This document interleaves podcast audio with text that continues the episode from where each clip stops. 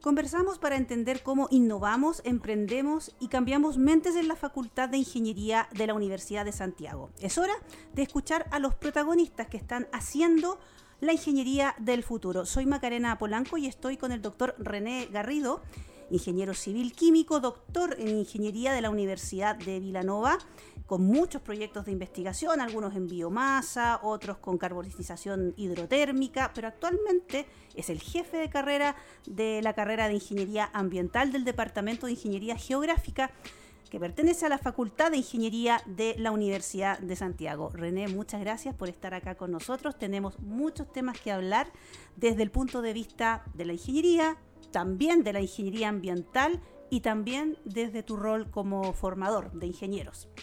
Quería preguntarte, luego de esta introducción, eh, que habla que ya estás tú como, luego de ser ingeniero, pasando por el doctorado y ya llevando adelante una carrera en investigación, pero también muy comprometida con la formación, ¿cuáles han sido los eh, cambios o las contribuciones de la ingeniería al tema ambiental desde que tú ya te metiste en esta temática? Eh, primero, hola, hola Maca, ¿cómo estás? estoy súper feliz de estar acá. Eh, siento también es súper importante hablar de que, claro, nosotros al final somos protagonistas en el proceso de formación. Al final lo que el trabajo nuestro da cuenta cuando el producto sale, que en este caso, si hablamos en ingeniería, el producto son nuestro, nuestro y nuestras estudiantes. Así que ese, en, base a ese ejercicio es súper interesante el trabajo y el rol, del el rol de la ingeniería en medio ambiente eh, se hace súper relevante de cara a al trabajo de la métrica. Al final el ingeniero calcula, mide y eso es lo que hace la diferencia. O sea, no importa, por ejemplo, que nosotros hablemos cuál va a ser el impacto, por ejemplo, en la calidad del agua. O sea, cuánto es lo que está dentro que puede ser o no dañino. Sino que qué pasa cuando tenemos un flujo más grande. Desde el proceso de la escalación ese es, ahí está nosotros, ahí está nuestro rol como ingenieros. Los, químicos, los biólogos trabajan a escala micro. Entonces nosotros tenemos que llevar eso micro y agrandarlo. Entonces tiene que ver cómo nosotros generamos y el trabajo de una idea que puede ser muy factible a escala laboratorio, cómo eso se lleva para miles de personas. Entonces el proceso de impacto y ahí está la ingeniería fuertemente ligada desde el escalamiento de todos los procesos. Perfecto. ¿Cómo ves tú el desarrollo de esta carrera de ingeniería ambiental que ahora entiendo va a pasar a ser una ingeniería civil? De eso podemos hablar más adelante porque es un proceso académico y largo que, se puede comunicar después con, más detalle. Pero, por ejemplo, el ingeniero ambiental hace 20 años tenía un rol y hoy tú sientes que tiene otro rol. Eh, sí, ahora el rol que tiene actualmente es una discusión que estamos generando porque espero que nuestro rol, y eso es lo que de la gente que trabaja en temas de medio ambiente, el rol de nosotros siempre ha sido vinculado directamente al cuidado con el medio ambiente. ¿ya? El tema es que antes no era tema. O, o no había tantos problemas. Entonces, o no se hablaba tanto. No se hablaba, claro. Entonces, o no se hablaba, no había, o se hablaba en círculos muy cerrados. Entonces, ahora como se está hablando más de cara a los, todos los procesos de globalización, de, cómo impacta Greta, por ejemplo, en todo el proceso, eh, teniendo pros y contras con respecto al, todo el movimiento de Greta, pero habla de, de que el ingeniero actual, el ingeniero ambiental, eh, tiene un rol casi protagónico en el proceso, entonces ahora ya no estamos hablando de que queremos, o sea, necesitamos más energía, por ejemplo, entonces nosotros necesitamos energía verde. Ahora no solamente queremos minería, queremos minería verde, entonces ahora el verde viene desde una perspectiva relevante dentro del proceso y la evaluación de impacto ambiental, cómo hace este trabajo de, de dar cuenta de esto, eh, entonces el verde ahora es importante. Ahora, y una de las cosas que yo espero y cosas que hemos estado conversando en este último tiempo, frente a otras cosas que vamos a conversar más adelante también, tiene que ver con el lavado de imagen frente al, al tema del verde, que es más moda, versus el trabajo desde lo verde, desde lo ecológico, desde lo medioambientalmente amigable, y que eso sea un derecho y una... O sea, al final lo que nosotros estamos trabajando no es para nosotros, es para los que vienen. Entonces, eso es una responsabilidad también. Y eso es un, es una, es un, es casi es justicia. Claro. Justicia. Entonces, eso es la fuerza que estamos trabajando, gente que trabaja con medio ambiente versus otra que en realidad lo ocupa como moda, porque la moda también sirve, pero la moda pasa de moda.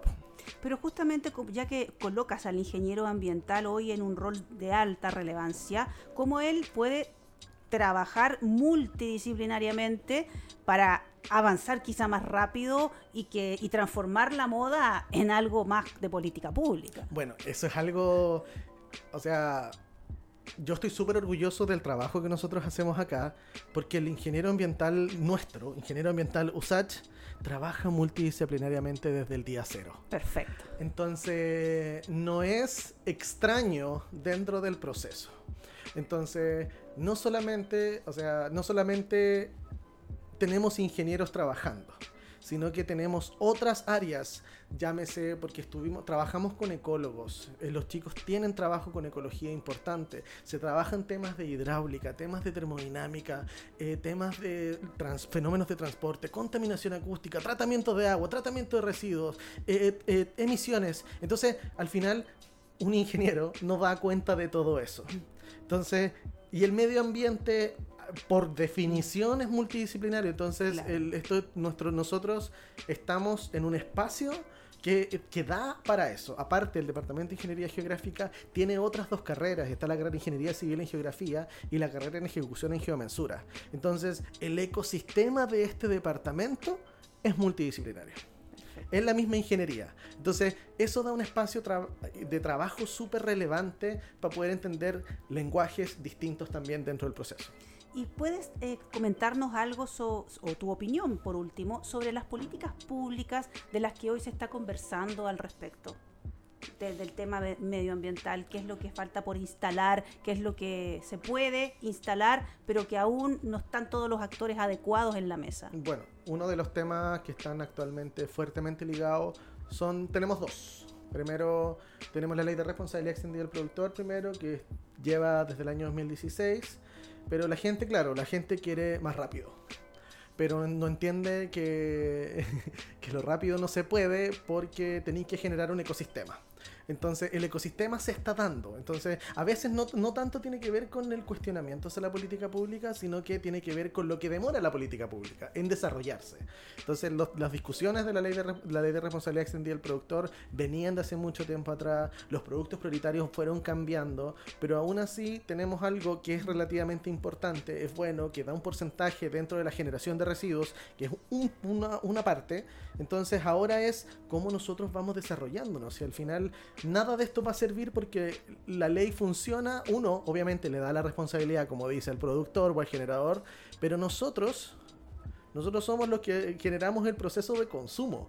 Entonces al final del día nos recae a cada uno de nosotros eh, hacernos responsables de lo que nosotros estamos consumiendo y al final y después desechando. Entonces ahí es lo, el trabajo primero inicial, entender que el trabajo de política pública tiene que llegar a, cada uno, de, a cada uno de, los ciudadanos y ciudadanas.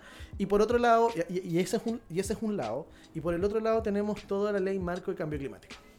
Entonces, la ley marco de cambio climático está en proceso. Obviamente, estamos apurados porque viene la COP, está a la vuelta de la esquina, es una tremenda ola que llega.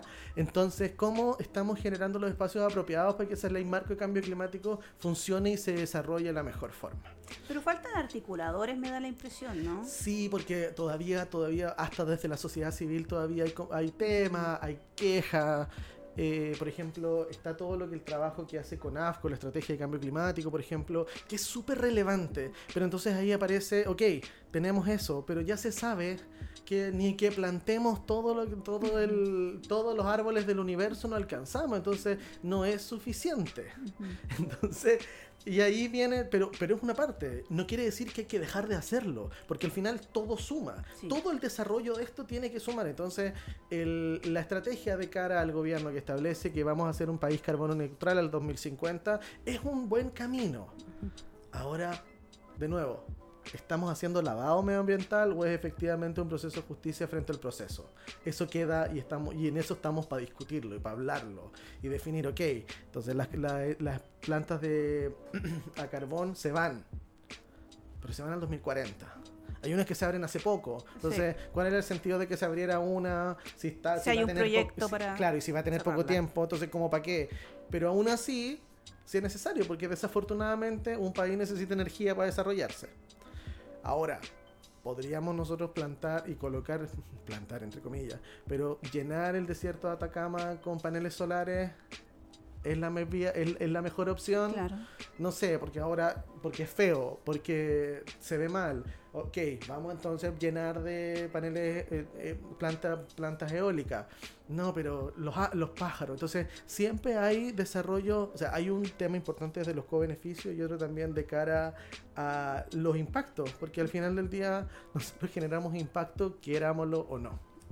Entonces, frente a eso, eh, la política pública genera en la medida en que puede, porque siempre va a tener un espacio que no quiere, otro que sí, otro. Entonces, ¿cómo tú barajáis todo eso? Es más, eso estaba conversando ayer con unos amigos. Estábamos, chuta, qué difícil en este momento estar en el rol de ser un ministro o tomar decisiones, tomar decisiones. Porque al final todas las decisiones que tú tomes, para bien o para mal, te van a te va a pegar pasar la cuenta. O sea, puede estar muy... Eh, o sea, los asesores pueden tener razón como también no. Entonces, al final, ¿cómo tú esperáis que todo el mundo tome decisiones? O sea, ¿cómo todos podemos aportar?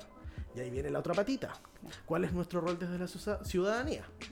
Porque si se hacen consultas públicas, a ver, los que están escuchando, ¿cuántos han respondido a una consulta pública? No, muy poco.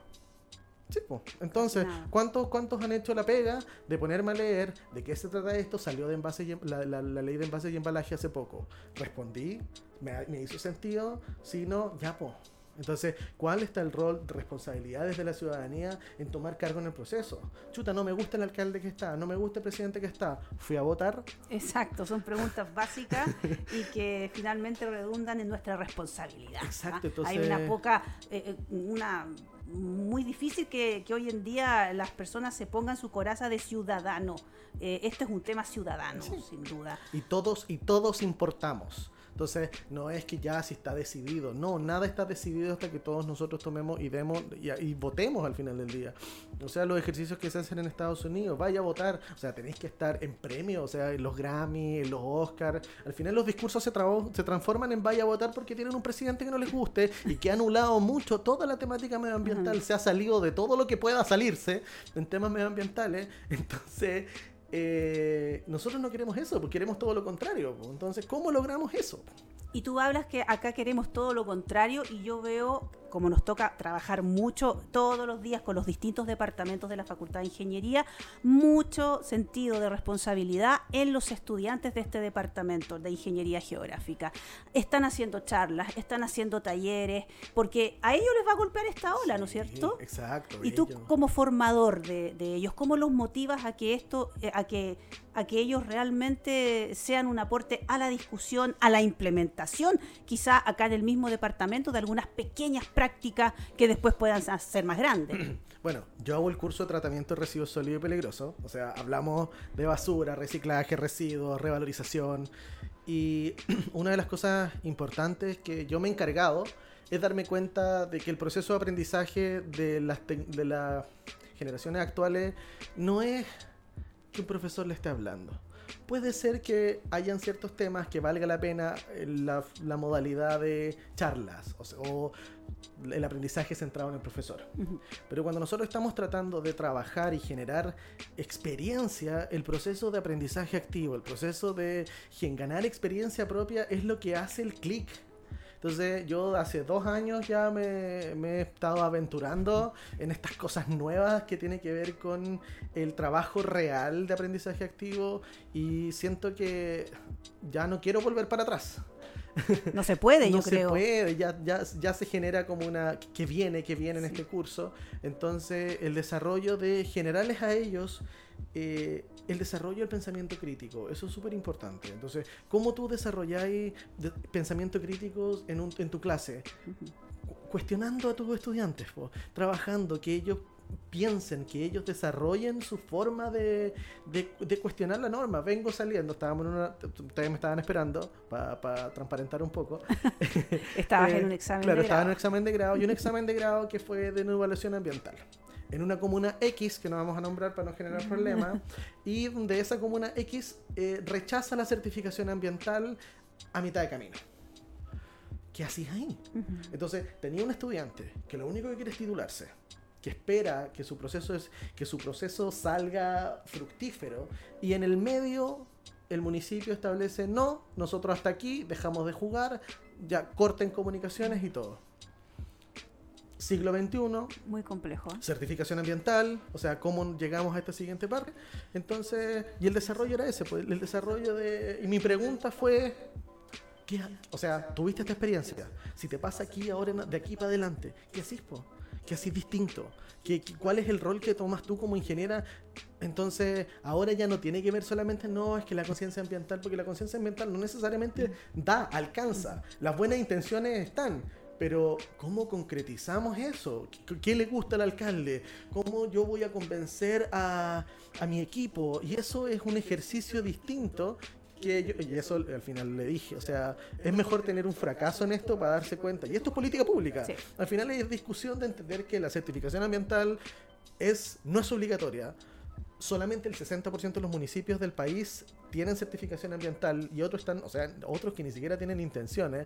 Entonces, ¿cómo tú mueves todo esto? Y es pura intención, puras ganas. O sea, entonces, el, desarrollo de, estas prácticas generan pensamiento crítico y generan discusiones hacia y que son más enriquecedoras que a lo mejor yo esté hablando todo el día en una clase, en que aburrido y que yo esté, o sea, si yo estuviera hablando, yo también estaría viendo el celular, ¿cachai? Porque es muy aburrido. Exacto. Bueno, yo una vez acompañé a René y a su curso, allá fuimos al Parque O'Higgins. Sí, al, Centro de Estudios Ambientales de la MUNI de Santiago.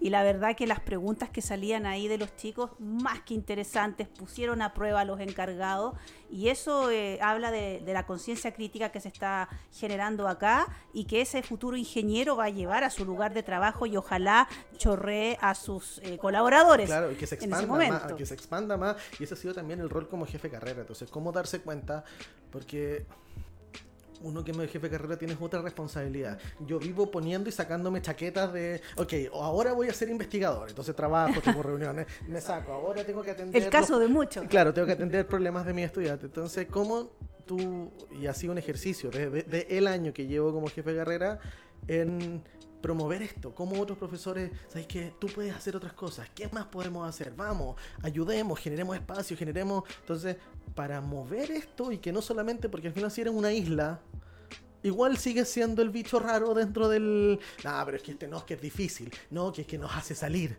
No, que entonces, no, pues la idea es que todo sea así porque el trabajo del medio ambiente se hace en el territorio.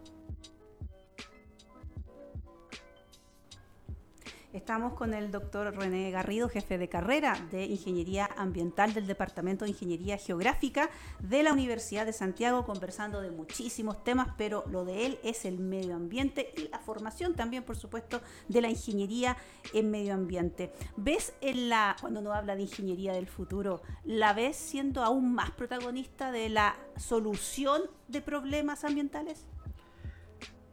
Eh, yo siento que la solucionática debería dejar de existir un poquitito. nosotros estamos desafortunadamente formados o deformados a solucionar problemas. Solucionar problemas, la ingeniería nos enseñó así. Entonces nosotros ahora el ejercicio, hasta desde el, desde el, desde el manejo del, de los datos, de la información, la idea de nosotros es prevenir el problema. Y siento que ese es el ejercicio que deberíamos nosotros empezar ahora también. Y desde el medio ambiente estar entendiendo eso. Si nosotros, si la, la información da para poder ir entendiendo, nosotros sabemos en qué momento puede pasar algo. O sea, ¿por qué colocar casas donde sabes que viene el cauce de un, de un río que eventualmente puede moverse? Entonces, la perspectiva del trabajo viene hacia la prevención. Entonces no podemos estar construyendo cosas y después darnos cuenta, ah, es que nos faltó una cañería. Entonces seguimos solucionando problemas, pero no estamos previniendo en el proceso. Entonces ese es el ejercicio que tenemos que trabajar hacia el futuro. Eh, hablemos de los próximos eventos en los que el doctor René Garrido está sumamente involucrado, porque en verdad la Universidad de Santiago también se, se, metió bajo este paraguas de, de, proponer la discusión, de plantear preguntas desde diversas eh, instancias. Y han ocurrido durante este año hartos eventos muy interesantes en torno al tema medioambiental y tú como bien señalabas, la COP25 que se viene encima, pero como que da la impresión que nosotros no, no tenemos muy claro qué es este evento, por qué en Chile, eh, por qué es la versión 25 y cuál es el lema de la versión 25. ¿Qué nos puedes contar? Ya, primero, eh, el COP viene de Conferencia de las Partes, Conference of the Parties en inglés, y es un espacio y es un cuerpo que es parte de las Naciones Unidas, donde los países de las Naciones Unidas son parte de esto. ¿Qué es lo que genera esta Conferencia de las Partes? Genera un, un elemento que articula la toma de decisiones. 25 porque son 25, es la número 25, han habido 24 reuniones anteriores a esta. Ahora, ¿Cuál de estas reuniones es la más relevante y por qué se está hablando, por ejemplo, se habla de la COP de, París, la COP 21, creo que sí, la COP 21, que es la de París. Entonces, ¿por qué? Porque la COP de 21 toma decisiones a partir del 25, del, de la 25, de la COP 25. Entonces nosotros a partir del 2020 tenemos que tomar decisiones frente a la medida y cómo vamos a ver medidas de mitigación y reducción de los gases de efecto invernadero. Entonces, el, el acuerdo de París estableció lineamientos. Pero ese acuerdo se establece que empieza en 2020. Ah, Entonces ahora vienen a discutir las cosas que quedaron, las sutilezas que quedaron. Entonces, ¿cuáles son una de las sutilezas que, eh, que, que, quedaron? Tienen que ver con, una, con cómo se va a medir el carbono. Entonces, ¿cómo se va a transar? ¿Cómo se ve toda la bolsa en la economía del carbono, etcétera? ¿Cómo, se va ¿Cómo va a funcionar? ¿Cuáles van a ser las medidas? Medidas de mitigación, medidas de remediación, etcétera. Entonces, ¿por qué molesta tanto? No sé si habéis visto las noticias que, lo, que los privados están muy enojados ah, y que porque aquí, que es una pérdida de plata, que no sé qué. Porque claro, las decisiones no las toman los privados. Pues entonces, como en Chile están acostumbrados a que los privados tomen decisiones, ahora no se toman así. Entonces la toman y se toman en estos organismos. Entonces, imagínate lo relevante que tiene que las decisiones que se van a tomar frente al mercado del carbono no están los privados metidos. Entonces los, privados lo único que van a hacer van a tomar, al final van a tener que acatar las decisiones de este gran organismo regulador. Perfecto. Entonces, peso. Y ahora hablando de, es tiempo de actuar. It's time for action, ¿cierto? Es el lema, si no me equivoco. Entonces, claro, es tiempo de actuar. ahora no, no, no nos dejamos de de discusiones, de, que, de hacia dónde llevarlo y todo, sino que tomemos decisiones concretas. Y por eso la figura de Greta se hace tan relevante, porque ¿quién, un niño a los 16 años, tiene el coraje de decirles a esta gente lo que, les dijo. Lo que les dijo, todos lo vieron. Entonces, yo le aplaudo por tener la energía. Obviamente, o sea, entender que ella sí es una persona privilegiada, entender que nadie hace un viaje en un, en un, en un bote sin emisión, yate sin emisiones, del Principado no sé dónde, fue que financiado. Entonces, pero es un ejercicio para mirar. Obviamente hay gente que se está muriendo de hambre, obviamente tienes trabajo de niño y, él, y ella lo hace desde una plataforma distinta, pero lo importante es el mensaje. Yo no me quedo en estas cosas, o sea, uno tiene que tener una capacidad, de nuevo, el desarrollo del pensamiento crítico que te permite entender que sí, es razón, los políticos, los políticos anteriores a esto, nosotros mismos, nuestras generaciones anteriores, en post del desarrollo, han dejado temas atrás. Y piense que tenéis discusiones relevantes, porque una de las, dentro de todas las COP que han habido, siempre hay datos como tras bambalina. Por ejemplo, dentro de las primeras, no me acuerdo los números ahora, pero por ejemplo, se dijo, ya, ok, vamos a empezar las medidas de disminución de emisiones. Pero ahí un país dice, chuta, yo vengo llegando recién, estoy recién metido esto de la ONU, chuta, ¿por qué van a... O sea, si al final el desarrollo de emisiones tiene que ver con el desarrollo productivo también. ¿Por qué voy a dejar de desarrollarme? Entonces, ¿cómo eso se trabaja cuando tú sabes que nosotros no somos gran, no tenemos un gran porcentaje en la cantidad de emisiones que nosotros generamos, pero sí nosotros somos los principales afectados. Creo que somos 8 o 7 u 8 de las 9 o 10 medidas, o sea, elementos complejos en los cuales, o sea, de, cara a los, a los efectos del efecto invernadero y el cambio climático, a nosotros nos tocan casi todos. Prácticamente. Eh, prácticamente. Entonces, a nosotros, nuestra medida tiene que ver con, o sea, desde el aporte es poco, pero desde el impacto que va a llevar, nosotros eh, claramente va a ser importante. Entonces, nosotros ya estamos en un proceso de de desarrollo, de crecimiento. Hemos tenido un aumento en la matriz energética de solar. El 20% de la matriz energética actual es de energía solar. Somos un ejemplo que hasta Al Gore habla de nosotros. Obviamente, no sé si han visto, les recomiendo busquen por ahí. Está la charla TED de Al Gore, donde habla del ejemplo de Chile y, hace, y hace un ejercicio muy dramático como el desarrollo exponencial de la cantidad de energías, de, cómo ha cambiado la materia energética en Chile, etcétera. Entonces, y el potencial energético que nosotros tenemos. Nosotros tenemos potencial no solo en eólico, no solo en solar, sino también eólico y también mareomotriz. Entonces, nosotros tenemos potenciales relevantes fuera del carbono. Entonces, la idea es ocupémoslo. De todas maneras, oye, em, René, ¿cuál piensas tú eh, que debiera ser la postura de Chile en la COP25? Wow. Está difícil. Eh, la postura de Chile, o sea, nosotros estamos bien, o sea, siento que estamos bien, bien encaminados hacia las políticas que se están generando. Eh, debemos trabajar mucho más fuerte lo que habla la ley marco de cambio climático está recién saliendo. Entonces la pregunta, o sea, nosotros vamos a tener una postura, pero todavía no tenemos claro cuál va a ser la hoja de ruta. Una ley marco establece una hoja de ruta, así más o menos va a ser la cosa. Entonces, pero estamos dando buenas señales. Por, lo tanto, la ley marco, uno esperaría que fueran buenas señales. La ley de responsabilidad extendida del productor establece también nuevas señales. Ahora quedan otros elementos, pues cómo nosotros buscamos otras fuentes de energía que sean más renovables, de cara a lo que yo trabajo, por ejemplo, la recuperación del material orgánico, y no solamente el material orgánico, y aquí voy a poner mi, mi raya frente a pensamientos más filosóficos frente a alternativas de incineración, no incineración, que es lo que se comenta. Yo no estoy de acuerdo a la incineración, siento que desde el aprovechamiento de los residuos orgánicos, que al final son residuos de comida, lo que nosotros generamos, que es el 50% de nuestros residuos, nosotros podemos hacer mucho más hasta porque va el ejercicio de cómo nosotros recuperamos estos elementos de vuelta, de vuelta a nuestro suelo. Entonces, recuperar nutrientes, recuperar elementos que, tienen, que dan mucho más valor que los procesos de incineración siento que es algo que tenemos que conversar. Y a la larga empezar a, ver la perspectiva, porque nosotros actualmente nos estamos convirtiendo en un país un poquitito más egoísta, podríamos decirlo. Entonces estamos pensando en nosotros, que cada uno piensa, nadie se pone en, no es empático dentro del desarrollo nosotros como ciudadanía. Entonces el trabajo con el medio ambiente y el cuidado con el medio ambiente tiene que dar cuenta de eso también.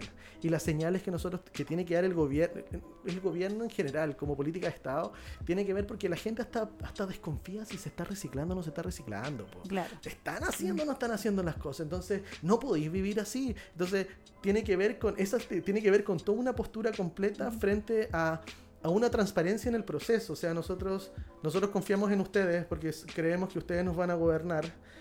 Hagan la tomen, tomen esa responsabilidad y háganla como corresponde. Pues no, hagan, no, hagan un circo del proceso, porque si no seguimos desconfiando y así no avanzamos. Y al final tiene que ver con eso también.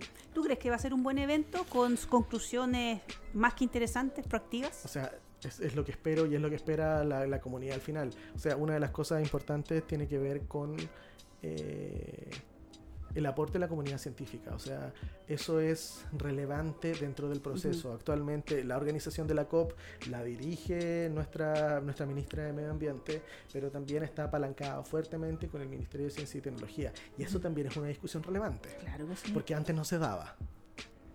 Entonces, ahora el rol de la ciencia y la tecnología dentro del proceso está dentro del núcleo. Entonces, eso da espacio para una discusión distinta. Es más que interesante. Y cómo se mete también ahí la innovación tecnológica para avanzar más rápido en la instalación y articulación del ecosistema que comentábamos que le falta ahí, faltan articuladores entre la ciudadanía y el, y el, el Estado. Hablemos de cómo la USACH va a abordar la COP25. Tú estás en por ahí en las bambalinas de un evento que va a realizarse en el mes de noviembre. ¿Qué nos puedes contar? Bueno, tenemos un evento, tiene que ver el, el, evento del cambio climático en Chile. Obviamente la temática ya mm, no puede estar más manoseada, pero tratamos de siempre buscarle eh, otra vista.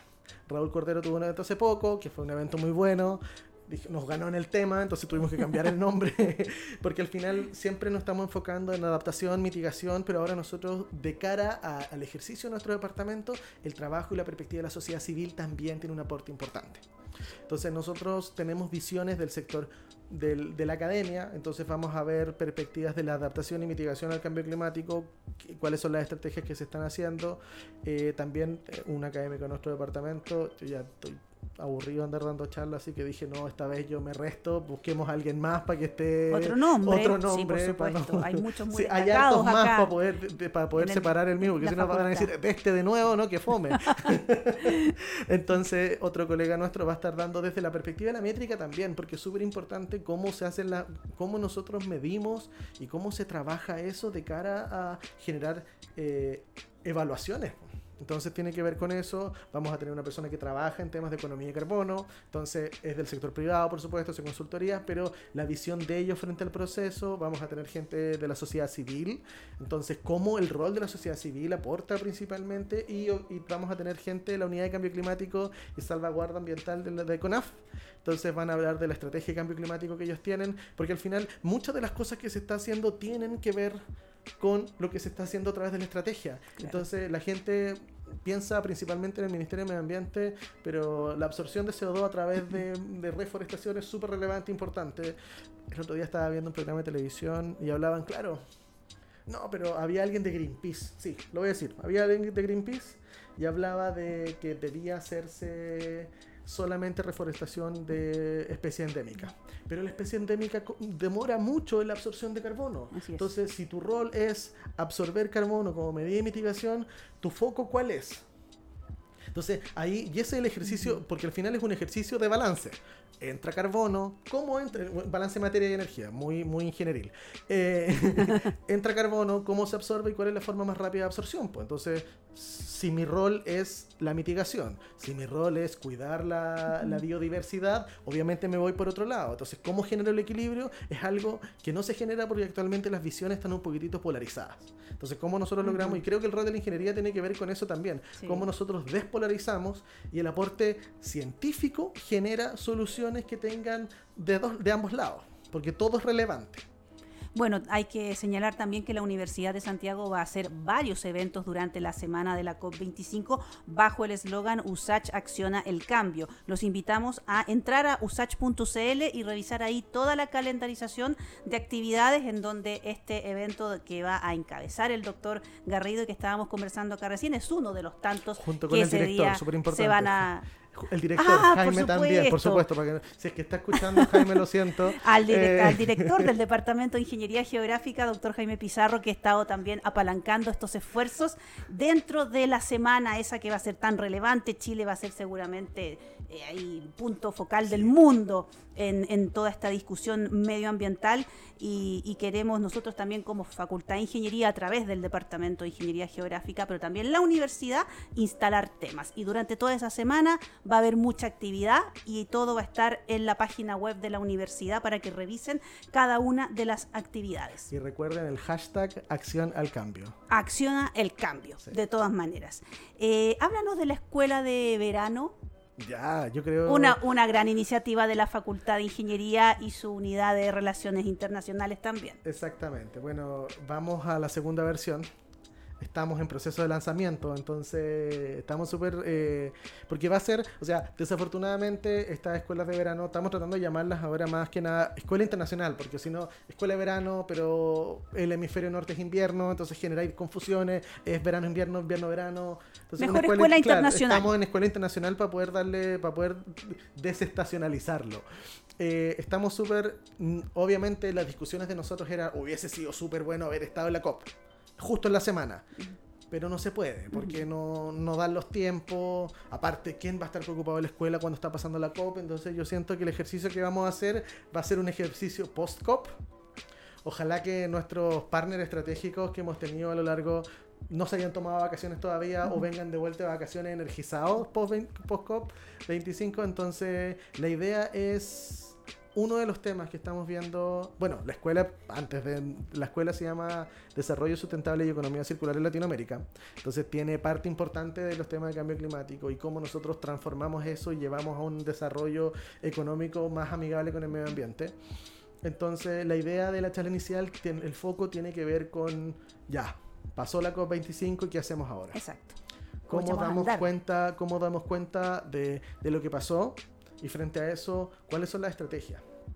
Y por el otro lado, es la charla inicial. Obviamente, esta escuela de verano tiene, tiene dos semanas de trabajo, son casi, tres, casi 60 horas de trabajo en aula, en talleres y salida y otras 30 horas que tienen que ver con trabajo más, más, de, más recreacional dentro del proceso.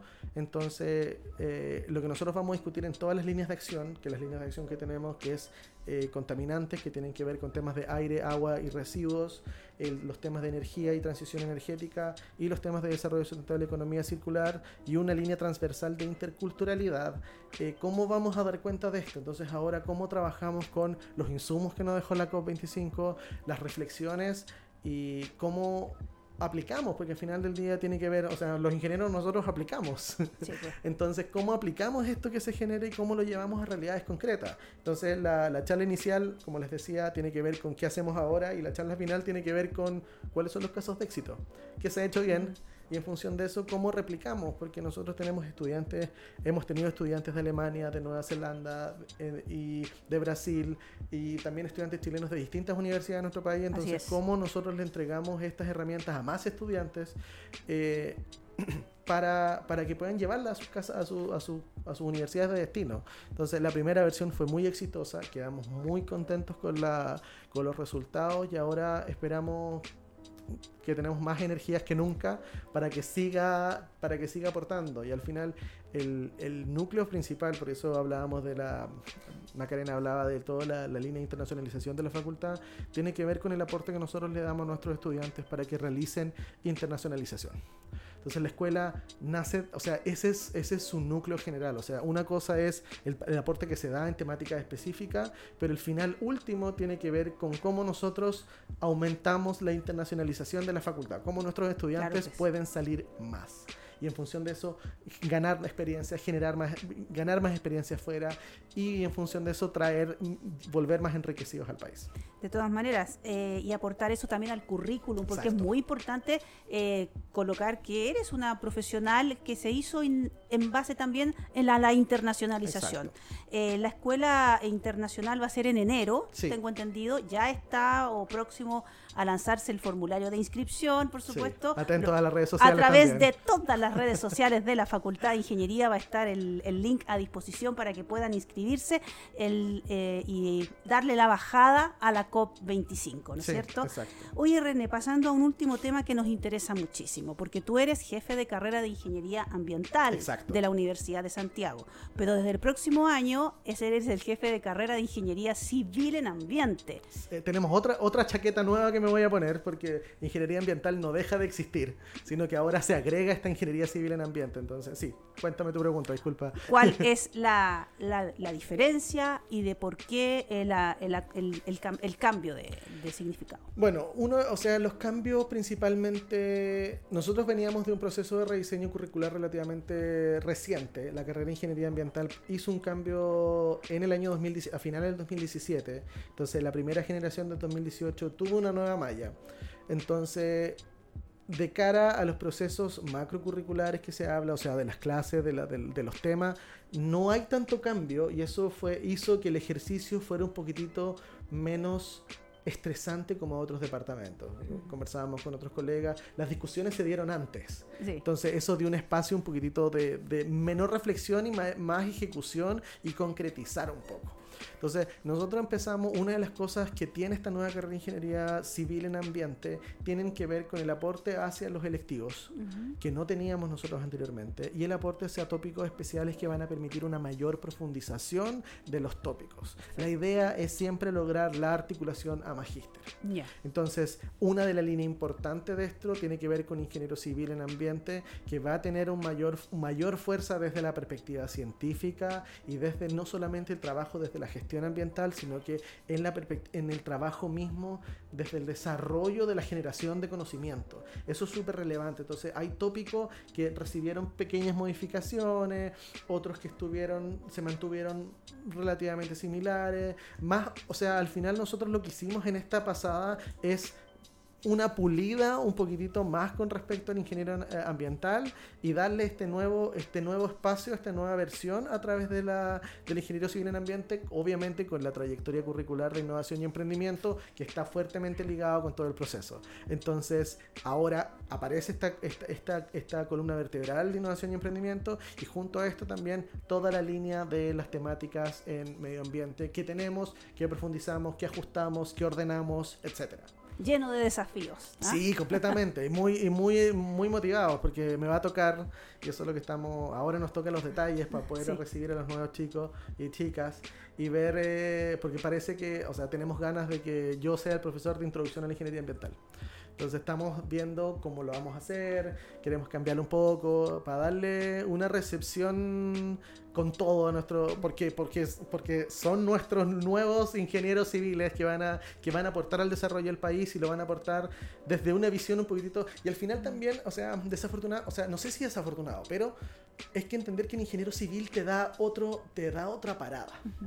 Entonces el ingeniero ambiental, en su rol dentro del proceso, nosotros necesitábamos darle esa, ese como pecho paloma para que se parara un poquitito más, más, más, duro frente. Entonces al final yo siento que la ingeniería civil en ambiente va a dar ese detalle que puede ser de nombre, pero que al final del día arrastra, eh, arrastra un montón de historia y un montón de fuerza para estos nuevos ingenieros que van a salir. Entonces, ese es, yo siento que el rol fundamental dentro del proceso que nosotros queremos.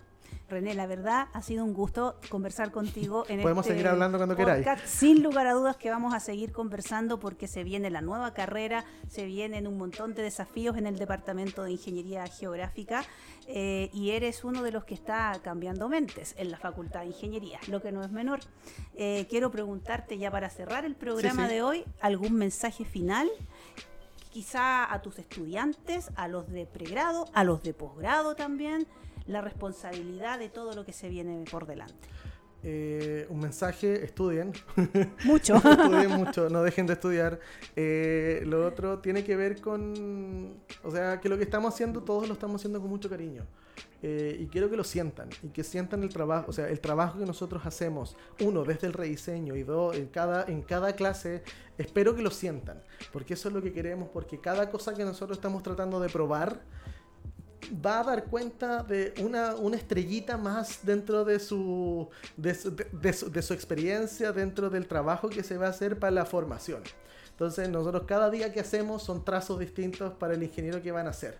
Y esperamos que, con todo lo que hacemos y con todo lo que hemos desarrollado cada uno de nosotros, desde los profesores, profesores por obra, profesores jornada completa, todos eh, espero que aporten para poder formarlo y que generen, porque ellos son agentes de cambio al final del día. Y ellos son los que van a tomar las decisiones y van a decir que no a cosas versus otras, a, pararse distintos frente porque van a tener el cuidado con el medio ambiente como eslogan fundamental. Entonces, que sigan en adelante, tanto pregrado como posgrado, porque la generación de conocimiento también es súper importante y que el desarrollo, que la generación de conocimiento sirva para nuestro país y para el desarrollo de nuestro país. Eso también es súper importante.